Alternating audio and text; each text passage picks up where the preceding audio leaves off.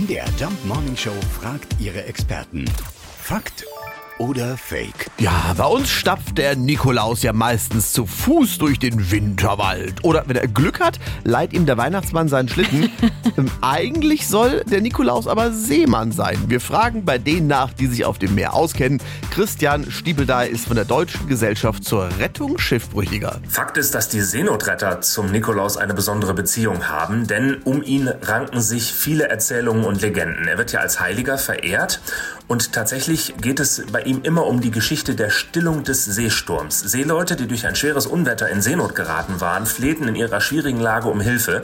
Und da erschien ihnen ein Unbekannter. Er übernahm die Navigation und setzte die Segel wieder richtig und schließlich soll er sogar den Sturm abflauen lassen haben und die Seeleute so gerettet haben.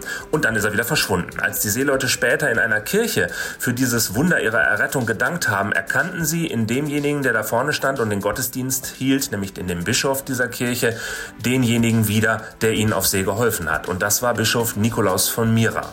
Ähm, so wird diese Geschichte bis heute erzählt. In manchen Ländern wird Kindern sogar erzählt, dass der Nikolaus mit dem Schiff zu ihnen kommt am Nikolausabend.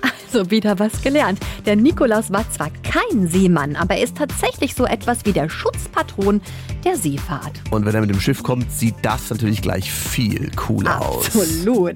Fakt oder Fake? Jeden Morgen in der MDR Jump Morning Show. Mit Sarah von Neuburg und Lars Christian Karde. Und jederzeit in der ARD Audiothek.